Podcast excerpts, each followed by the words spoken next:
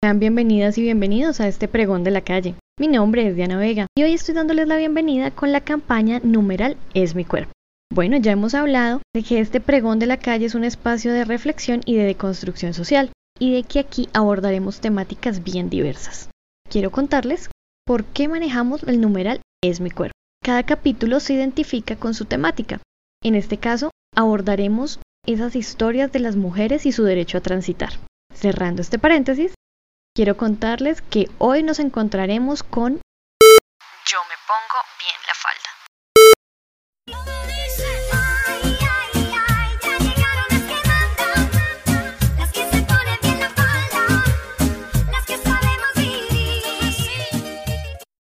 Que cómo así, que cómo así, que cómo fue y que por qué yo les voy a hablar de faldas.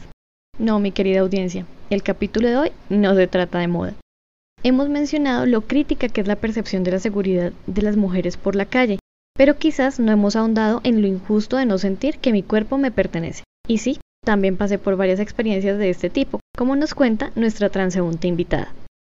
Sí, claro. Eh, bueno, iniciando semestre yendo para mi universidad, en el Transmilenio haciendo la fila. El tipo esperaba que ya se, aglo- a que se presentara la aglomeración de gente, se hizo el que me empujaba y me metió la mano debajo de la falda. ¿Cómo podría definir lo que se experimenta cuando se, atraviesa por este tipo de aspectos? Miedo, rabia, o sea, y es una sensación horrible porque pues uno no sabe cómo actuar en el momento y uno lo que hace es quedarse callado, uno no sabe actuar. Y también temor porque pues de pronto uno comienza a pelear o algo y la gente lo mira a uno como si uno estuviera loco. ¿Considera que hace falta apoyo por parte de, no sé, de la sociedad, del entorno? demasiado. La gente se ha vuelto tan, no sé, como que ya ignora lo que le sucede a los demás. Si le sucede a él, o sea, ya, no, o sea, mejor dicho, ignora, ignora totalmente lo que le sucede a los demás, ya no hay ayuda, ya no hay nada, ya no hay cooperación, no hay nada.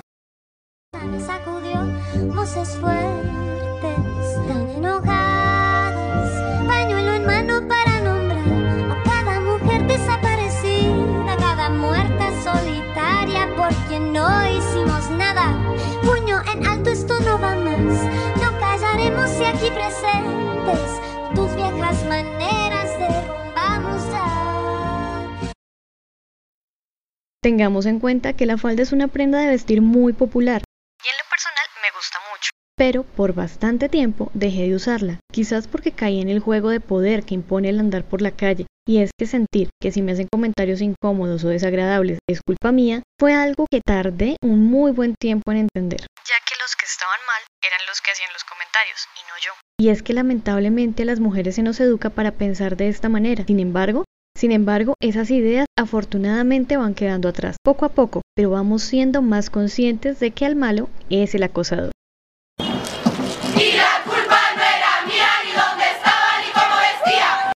Así que haciendo ciudad me despido recordándoles que cada semana tendremos una nueva entrega y que si quieren compartir sus vivencias o contarme qué opinan, pueden visitar las redes sociales de este pregón de la calle en Instagram, Twitter o YouTube.